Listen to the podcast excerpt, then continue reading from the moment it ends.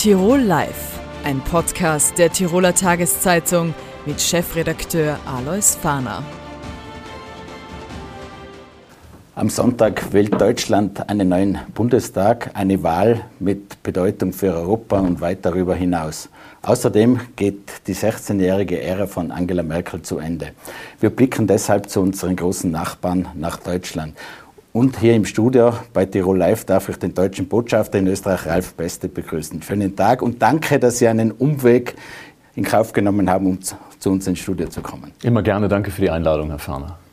Herr Botschafter, darf ich Sie eingangs um eine nicht diplomatische Antwort bitten? Wie geht es am Sonntag aus und was ist danach zu erwarten? Ob Diplomat oder nicht, ich weiß es einfach nicht. Die spannendste Wahl, an die ich mich erinnern kann. Ich glaube, es kann keine Überraschung geben, weil wirklich viel möglich ist? Es gab äh, drei Kanzlerkandidaten oder gibt es immer noch. Die Umfragen waren auf Achterbahnfahrt. Äh, was erwarten Sie persönlich? Wie wird es danach weitergehen, was vielleicht auch die Koalitionsbildung betrifft? Kann gut sein, dass es noch mal spannender wird, als jetzt der Wahlkampf schon war, weil wir möglicherweise vier, fünf gleich wahrscheinliche oder mögliche Koalitionsoptionen haben. Das ist für Deutschland völlig ungewöhnlich. Ähm, es kann sein, dass die beiden großen Parteien, wenn sie vorne liegen, sehr nah beieinander sind und dass bei uns keinen Auftrag zur Regierungsbildung durch den Präsidenten gibt, sondern jeder im Prinzip versuchen kann, eine Mehrheit zu bilden, kann es auch durchaus ein freies Spiel der Kräfte geben, wo mehrere Koalitionsoptionen gleichzeitig sondiert werden. Äh, was erwarten Sie dann auch in äh, Folge, wenn es eine Einigung gibt? Äh, wie wird sich Deutschland danach aufstellen? Es ist doch eine sehr lange Ära mit Angela Merkel, die jetzt zu Ende geht. Das ist wahrscheinlich auch das Besondere an der Wahl. Ja, wir können, glaube ich, stärker darüber sprechen, was jetzt zu Ende geht und was die Ära Merkel ausgemacht hat, dass wir sagen können, wie es weitergeht, weil das ja Gegenstand der Auseinandersetzung ist, je nachdem, welche Konstellation wir haben. Was wir auf jeden Fall feststellen, ist, dass Frau Merkel sehr viel Wert darauf gelegt hat, die Europäische Union zusammenzuhalten über die zahlreichen Krisen, Finanzkrise, Eurokrise, ähm, Migrationskrise ähm, und zuletzt die Corona-Krise. Und äh, das ist natürlich weiterhin der Anspruch Deutschlands, das zu leisten. Aber wir wissen auch, dass es in der Europäischen Union nicht unbedingt leichter wird. Ähm, Angela Merkel äh, wurde vom Spiegel, für den Sie ja sehr lange gearbeitet haben, als eine, eine fast große Kanzlerin bezeichnet. Wie würde der frühere Journalist Ralf Beste den titeln, was die Ära Merkel betrifft? Ja, Frau Merkel ist ja als jemand, die 16 Jahre Kanzlerin war, schon dadurch eigentlich ähm, eine herausgehobene Führungsfigur in Deutschland. Insofern kann man das fast vielleicht kleinschreiben. Sie ist schon eine der prägenden Figuren der Nachkriegszeit. Äh, es gab Diskussionen, er sage, wir schaffen das im Rahmen der Flüchtlingskrise. Das ist wahrscheinlich geblieben. Äh, Kritiker haben auch immer gemeint, sie moderiert sehr viele Konflikte. Sie moderiert sie auch über die Dauer dann weg. Äh, wie sind da Ihre Einschätzung? Frau Merkel hat, hat ein außerordentliches Talent erwiesen, auch scheinbar ausweglose Konfliktsituationen nochmal aufzulösen. Sie hat ein groß, gutes Gespür dafür, wie man Konflikte managt. Sie hat äh, durch ihren unaufgeregten Stil oft dazu beigetragen, Kontroversen einzuhegen. Das ist sicherlich eine, eine Fähigkeit, die sie ausgezeichnet hat und mit der sie auch den politischen Stil in Deutschland geprägt hat. Und äh, da wird man mal sehen, wie der nächste oder die nächste Kanzlerin das tun wird. Es sind ja die drei Kandidaten quasi auch in mehreren Triellen gegeneinander angetreten. Olaf Scholz, Annalena Baerbock und Armin Laschet. Jetzt aus Ihrer Sicht, die haben ja auch alle drei Fehler gemacht äh, im Wahlkampf. Es wurden diverse Affären bekannt. Inwieweit hat das geschadet oder genutzt, dem jeweils anderen? Naja, insofern, als es allen irgendwie passiert ist und das ist ja eine Binsenweisheit ist, wer was macht, macht was verkehrt, glaube ich, ähm, kann man jetzt nicht sagen, bei dem einen hat das oder das den Ausschlag gegeben und außerdem abgerechnet wird zum Schluss, solange wir nicht wissen, wer gewinnt, wissen wir auch nicht, wer einen fatalen Fehler gemacht hat. Heute ist die Kritik gekommen, auch von der Europäischen Union, auch aus Deutschland selbst bereits in den letzten Wochen, es gäbe Cyberangriffe aus Russland, um die Wahl zu stören. Äh, wie sieht man das in Deutschland? Ja, Im Einzelfall kann ich das nicht kommentieren, aber wir haben ja äh, tatsächlich nachgewiesene Angriffe auch auf Einrichtungen des Deutschen Bundestags erlebt. Insofern ist die, ähm, ist die äh, Bedrohung durchaus real, muss man das ernst nehmen. Und deswegen arbeitet ja auch unsere IT daran, äh, uns dagegen zu schützen. Österreich hat ja ähnliche Erfahrungen gemacht. Das ist also sozusagen eine neue, eine neue Wirklichkeit, mit der wir uns auseinandersetzen müssen. Hybride Bedrohungen gehören praktisch schon zur bitteren Normalität. Gehen Sie davon aus, dass sich Deutschland nach der Wahl ähnlich aufstellen wird, wie es bisher war? Es gibt ja doch auch Sorgen, ich nenne jetzt die Linkskoalition, manche haben Angst, dass die Linke aus der NATO aussteigen will und so weiter. Natürlich ein Eckpfeiler der bisherigen deutschen Politik. Wird alles so bleiben oder ist doch einiges in Bewegung? Es ist ja in den letzten Wochen öfters kritisiert worden, dass in Deutschland so wenig über Außen- und Europapolitik im Wahlkampf gestritten wurde. Ich glaube, das liegt daran, dass der Konsens unter den drei Kandidaten relativ stark ist, dass man darüber keine polarisierte Debatte führen kann. Ich glaube, wir können uns darauf verlassen, dass alle drei Kanzler fest zum Bündnis der NATO stehen und auch fest zur EU-Integration. Und das ist ja, glaube ich, eine gute Nachricht für unsere Nachbarn. Auch was die künftige Entwicklung der EU betrifft, da wurde ja Angela Merkel auch immer wieder kritisiert, dass sie vielleicht aus deutscher Sicht zu nachgiebig sei oder auch aus Sicht der anderen früheren Hartwährungsländer. Na, Deutschland ist halt in einer zentralen und auch in einer Führungsposition als das mit einigem Abstand größte äh, Mitgliedsland. Und Frau Merkel hat diese Rolle immer sehr ernst genommen, auch in der Gefolgschaft von Helmut Kohl und, ähm, und Gerd Schröder, die, die, die beide versucht haben, diese Mittelposition und auch als Mittlerposition zu begreifen. Und Deutschland hat so ein überragendes Interesse am Zusammenhalt und Funktionieren der Europäischen Union, dass es doch einen weitreichenden Konsens in Deutschland gibt, dass uns das einige Mühe wert ist. Kommen wir auch zum Verhältnis zu Österreich. Da gibt es auch das, den Ausspruch, was die Wirtschaft betrifft, wenn Deutschland verkühlt ist, bekommt Österreich eine Lungenentzündung. Äh, wie wird es da auch im Verhältnis für Österreich weitergehen? Da steht ja auch sehr vieles auf dem Spiel.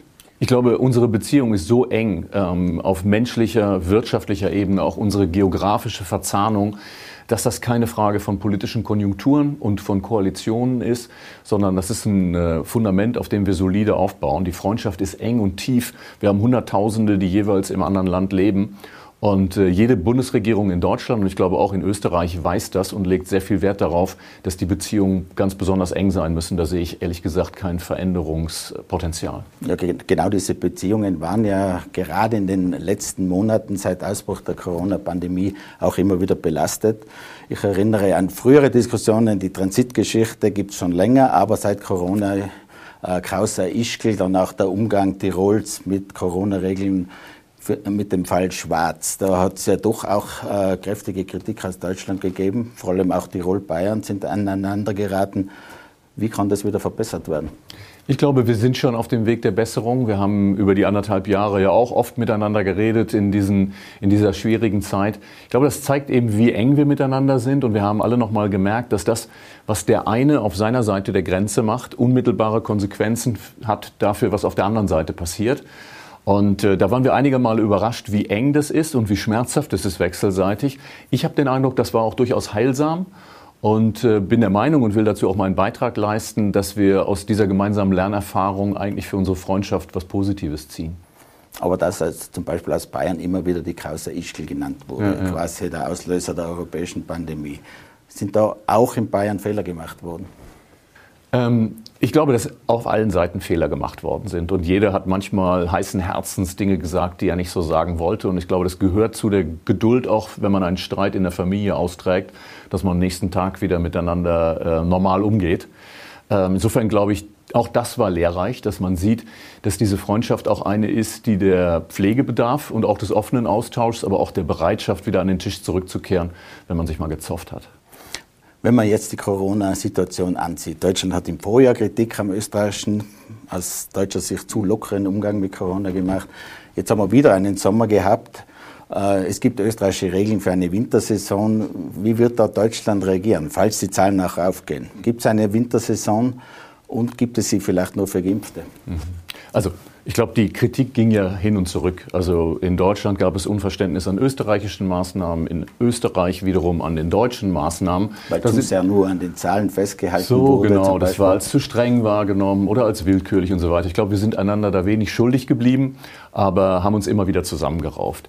So, es ist natürlich klar, dass in jedem Land, und da ist dann vielleicht auch etwas die Tücke drin, die Entscheidungen natürlich souverän gefällt werden, aber sie wirken halt auch immer auf die anderen äh, sich aus. Das war ja genau der Gegenstand mancher Auseinandersetzungen, dass das eine Land was tut Das andere kann nicht mitreden, würde aber gerne. Und ähm, insofern ist es, glaube ich, immer gut bei allem, was man entscheidet, zu schauen, wie wirkt es auf die anderen. Und das ist ja auch Teil, Teil der Arbeit, die ich habe, darüber, darüber zu reden. Ähm, ich habe den Eindruck, dass wir alle daraus gelernt haben, dass, die, ähm, dass wir nicht zu lax sein dürfen. Und ich glaube auch, dass viele Österreicher gemerkt haben, dass es ihnen nicht viel hilft, gerade im Tourismus, so zu tun oder damit zu verfahren, als ob Corona vorbei wäre und man wäre ganz locker und man würde nicht kontrollieren, dann würden sich die Deutschen wohler fühlen. Meine Wahrnehmung ist die, dass die Deutschen es eigentlich zu schätzen wissen, wenn sie kontrolliert werden, weil sie dann wissen, dass die anderen Gäste auch kontrolliert werden. Deswegen wäre meine persönliche Lehre daraus, und ich erlebe das selber auch immer wieder, wenn ich hier in der Gastronomie unterwegs bin, wenn ich kontrolliert werde und weiß, es wird scharf kontrolliert, dann weiß ich, dahinter öffnet sich ein Raum der Freiheit, in dem ich unbesorgt Urlaub machen kann. Äh, Sie sind bekennender Tirol-Fan. Sie sind jetzt auch mehrere Jahre in Österreich tätig. Karl Kraus hat einmal gemeint, dass äh, eigentlich das Trennende ist die gemeinsame Sprache. Wenn Sie sich die beiden Länder anschauen, wie unterschiedlich ist es? Wie schwer war es vielleicht auch für Sie, mit unterschiedlicher Mentalität zurechtzukommen? Ich glaube, je näher man, äh, je näher ich rankam, je länger ich hier war, desto mehr habe ich ein Bewusstsein für die kleinen, feinen Unterschiede bekommen. Das ist auch eine der spannendsten Erfahrungen meiner zwei Jahre bisher. Und äh, ich habe oft genug erlebt, dass wir Dinge unterschiedlich meinen, auch wenn wir scheinbar das Gleiche sagen. Das ist genau dieses Trennende, das man immer wieder feststellen muss. Und insofern glaube ich, wir müssen vielleicht viel mehr miteinander reden und auch viel mehr bereit sein, zu staunen und nachzufragen, wie der andere das meint und was sieht.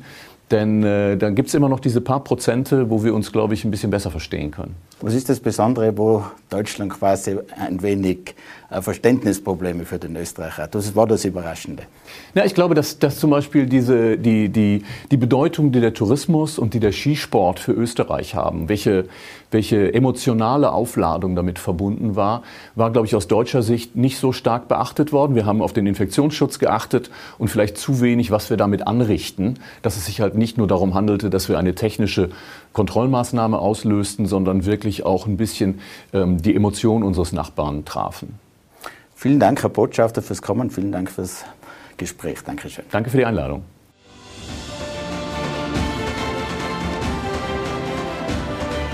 Tirol Live, ein Podcast der Tiroler Tageszeitung. Das Video dazu sehen Sie auf tt.com.